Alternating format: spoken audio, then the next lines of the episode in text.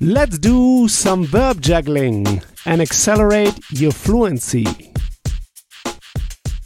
Aufrufen is to access or to visit. Aufrufen, to access. How would you say I access? Ich rufe auf. You see, it's a separable verb. Auf is a prefix that is separated and kicked to the end. Ich rufe auf. I access. How would you say I access the web page? Ich rufe die Internetseite auf. We say Internetseite for web page. Die Internetseite. Ich rufe die Internetseite auf. I access the web page. How would you say I access the internet portal? Ich rufe das Internetportal auf. Ich rufe das Internetportal auf. The Internet Portal. Das Internetportal. How would you say I access the link? Ich rufe den Link auf. You see, den Link. Why do we say den? Because aufrufen to access is an accusative verb and it triggers accusative endings. While female, die, and neuter, das, keep the same, the masculine article in accusative is different. It's den with an en. So we say, ich rufe den Link auf. I access the link. How would you say, you access the internet? site? Du rufst die Internetseite auf. How would you give the command? How would you say access the website? Ruf die Internetseite auf. Ruf to give the command for you. Ruf. So it's just du rufst, we drop off the du, the st, and then you have the command for du. So ruf without the st. Ruf die Internetseite auf. Access the website. How would you say I have to access the website? Ich muss die Internetseite aufrufen. Ich muss, I have to.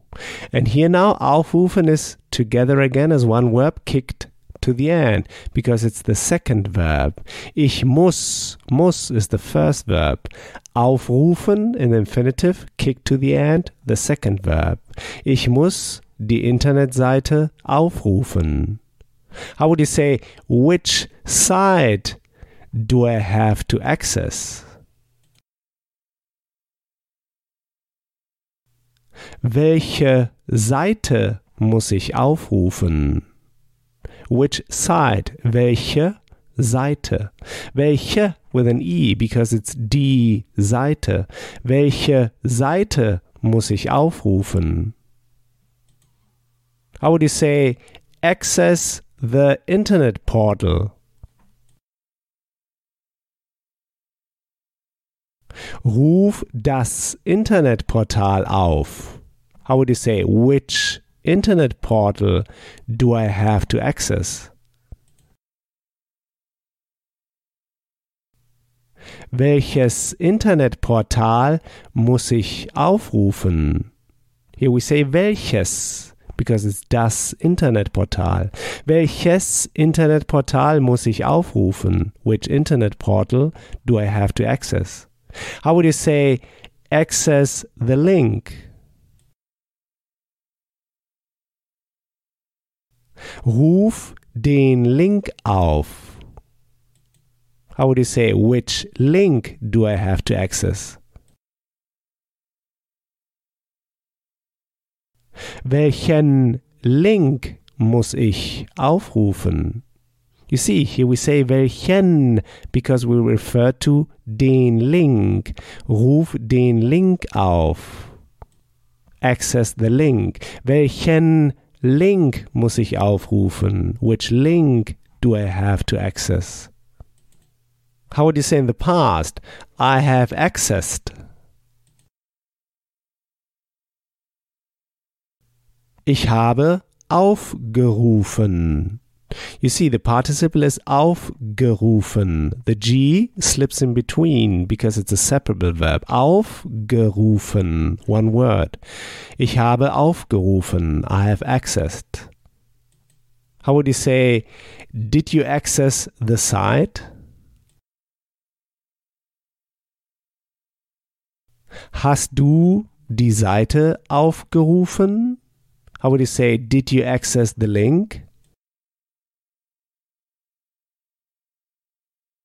Hast du den Link aufgerufen?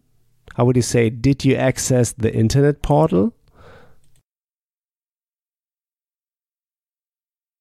Hast du das Internetportal aufgerufen? You see, we always start with have you accessed instead of did you, like in English. We don't have this do you, did you. We start with a verb, since it is a yes no question. Hast du die Seite aufgerufen? Have you accessed the site? How would you say, when did you access the site? Wann hast du die Seite aufgerufen? How would you say, which link did you access? Welchen Link hast du aufgerufen? Great! Next time we'll go through the verb waschen, to wash. Waschen, to wash, like to wash your car. So here's what I want you to do now. Take this verb now and juggle it around. Build just three simple sentences, saying them out loud. Just three simple sentences. This will take you just one minute. In the next episode, you'll hear my take on this verb. So talk to you soon. Bis bald. If you want to get the script and translation of the key sample sentences I use in each podcast lesson, just head over to herrprofessor.com slash podcast and sign up to my newsletter at the top of the page.